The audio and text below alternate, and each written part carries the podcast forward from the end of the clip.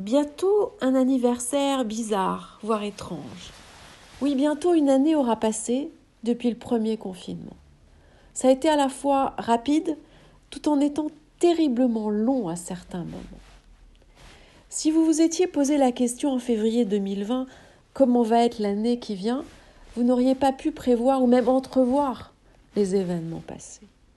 Pour 2021, vous en savez un peu plus. Je vous propose un exercice. Projetez-vous directement en février 2022 et retournez-vous.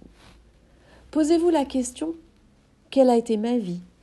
Quelles ont été mes actions, mes pensées, mes expériences au cours de l'année 2021 Imaginez-les. Commencez à vous raconter votre histoire. Tracez-en le parcours. Il y aura sûrement dans la réalité de légers ou de plus importants détours, mais cela n'a pas d'importance.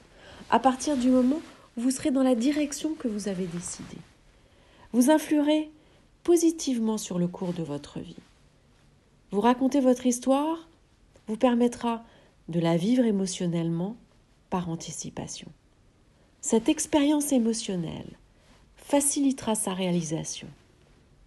Votre histoire sera sur la route que vous avez décidé sans regret à avoir.